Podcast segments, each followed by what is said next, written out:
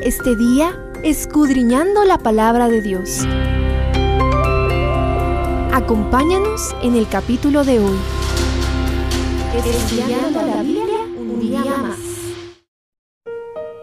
Jeremías 4 anticipa la invasión babilónica y el terrible asedio de Jerusalén.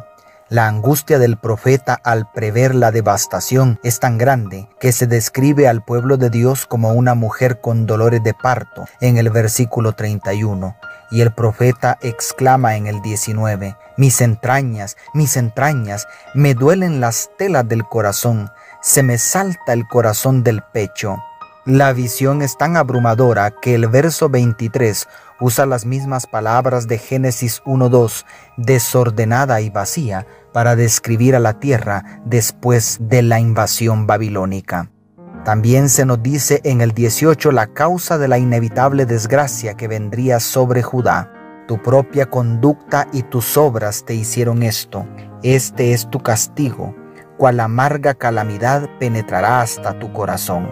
El pecado y sus consecuencias son asombrosos, pero más asombrosa es la misericordia de Jehová, la cual se manifiesta en tres llamados desesperados que revisaremos brevemente a continuación.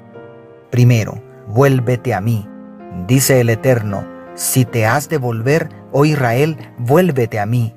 Si quitas de delante de mí tus abominables ídolos, y no andas de acá para allá, y con verdad, juicio y justicia juras diciendo, Vive el Eterno, entonces las naciones serán benditas en el Señor y en Él se gloriarán, declaran los versículos 1 y 2. Este texto expresa el profundo anhelo que tiene Jehová por el arrepentimiento de su pueblo y además recuerda la promesa de bendecir a todas las naciones a través de Israel si éste fuere fiel al pacto. Segundo, circuncidad vuestro corazón.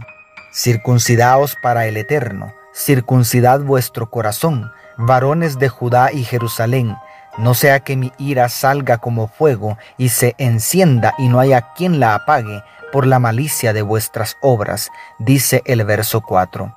Todos los judíos varones eran circuncidados al octavo día de nacidos, pero el rito se convirtió en un simple formalismo la circuncisión debía ser una señal de haberse apartado de la idolatría.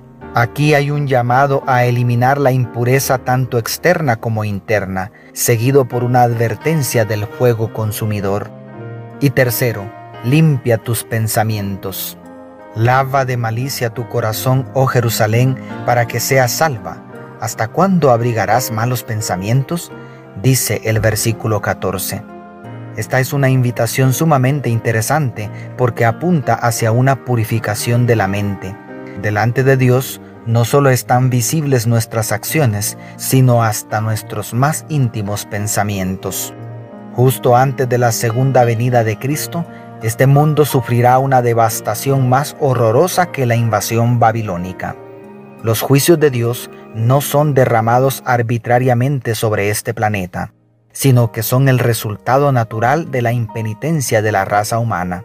Sin embargo, la misericordia divina sigue clamando, vuélvete a mí, circuncida tu corazón y limpia tu mente de todo mal pensamiento, para que no seas partícipe de las plagas venideras y para ser digno o para ser digna de la eterna presencia de Dios.